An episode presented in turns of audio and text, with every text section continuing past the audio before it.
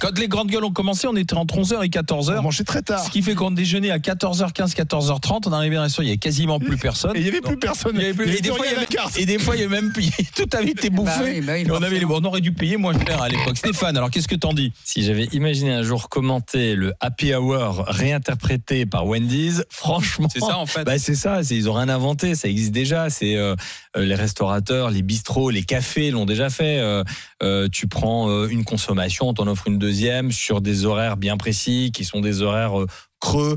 Euh, il y a, euh, par exemple, dans les restaurants, peut-être le le, le mercredi aujourd'hui, tu peux avoir euh, des formules plus légères. euh, le vendredi, à cause du télétravail, etc. Donc, si tu veux, ils ont ils ont pas inventé grand chose.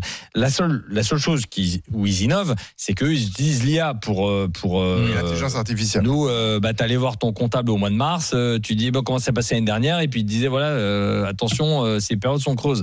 Donc ton IA, c'était ton comptable. Donc c'est juste. Mais, mais par contre, j'aimerais juste dire à, à, à Éric Zemmour qui parle souvent du grand remplacement, le grand remplacement, c'est l'IA. C'est lui le grand remplacement des salariés. C'est lui qui va demain remplacer les salariés. Non mais c'est vrai. C'est tu vas euh, dans euh, la plupart de ces euh, fast-food, etc. Tu n'as plus de caissier quasiment qui te prend ta commande. Tu euh, vas sur une borne, tu es tout ouais, content, tu as l'impression de jouer, mais en fait, tu détruis de l'emploi quand tu fais ça. Donc, le grand remplacement, c'est l'IA.